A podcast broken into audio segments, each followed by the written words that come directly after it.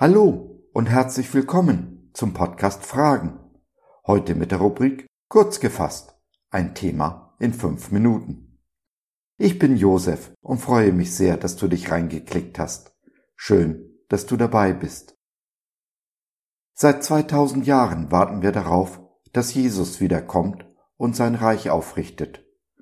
Da kann man schon die Hoffnung verlieren. Aber gibt es nicht etwas zu tun, während wir warten?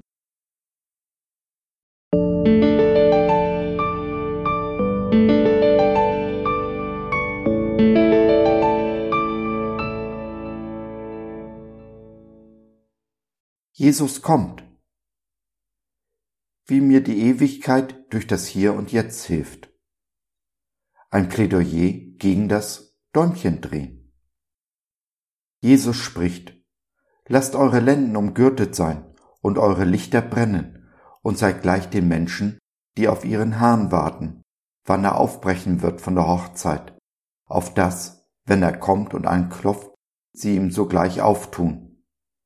Selig sind die Knechte, die der Herr, wenn er kommt, wachend findet.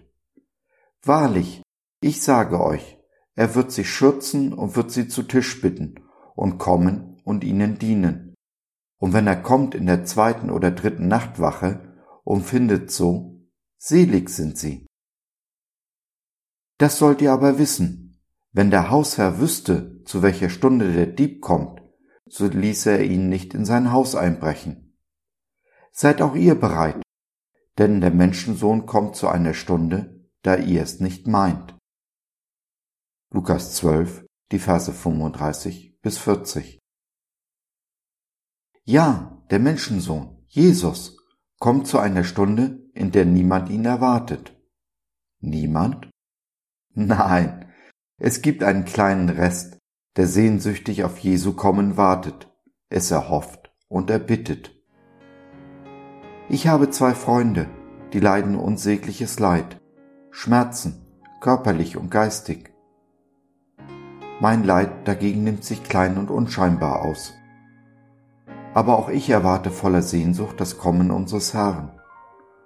Oder wenn er nicht kommen mag, dass er mich zu sich holt, in sein Reich, in dem es keine Schmerzen mehr gibt, kein Geschrei, keine Krankheiten und Gebrechen und vor allem keine Ungerechtigkeit mehr. Es wird Recht gesprochen und wir werden in Jesu Arm getröstet. Das ist der Ort, an dem ich vor allen anderen sein möchte. Jesu liebender Arm. Aber noch bin ich hier und dies hat seinen Grund. In Gottes Reich ist nichts sinnlos. Ich mag es nicht immer verstehen, habe es mir vielleicht ganz anders erhofft und viel von dem verloren, was mir einst so wichtig war.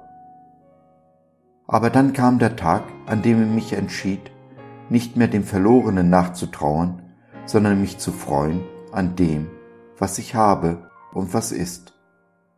Denn das ist unsere Verantwortung, unsere, wie der Text es sagt, Lenden zu gürten und unsere Lichter brennen zu lassen. Oder kurz, bereit sein und anpacken. Du und ich wir sind nicht um unser Selbstwillen hier, sondern um unseren Nächsten zu dienen. Und geht es uns schlecht, dienen wir denen, denen es schlechter geht als uns. Sind wir einsam, rufen wir jemanden an, der noch einsamer ist als wir. So will ich diese Tage, die mir noch bleiben, leben. Dabei nehme ich mir nicht vor, alles richtig zu machen. Das kann ich nicht, die schaffe ich nicht. Ich bin ein Mensch, kein Gott und Perfektion ist unserem Gott vorbehalten. Aber ich weiß, dass dieser perfekte Gott auch meine Fehler benutzt, um seine Ziele zu erreichen.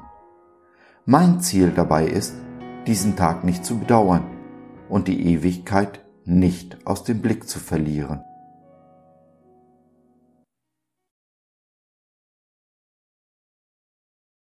So, das war's für heute. Danke, dass du dir die Zeit genommen hast. Wir hoffen, wir konnten deinen Geist anregen und du konntest etwas für dich mitnehmen.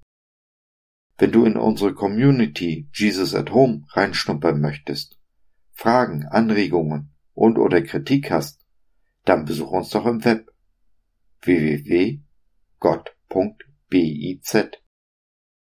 Hier findest du nicht nur Gemeinschaft, Menschen, die den Glauben leben und mit dir teilen wollen, sondern auch viel Interessantes rund um den Glauben. So zum Beispiel unsere Galerie mit vielen mutmachenden Karten. Wenn dir die eine oder andere gefällt, schicken wir sie dir gerne zu. Kostenfrei natürlich. Also, schau rein, lass von dir hören. Wir würden uns sehr freuen. Bis dahin, alles Liebe. Dein Josef.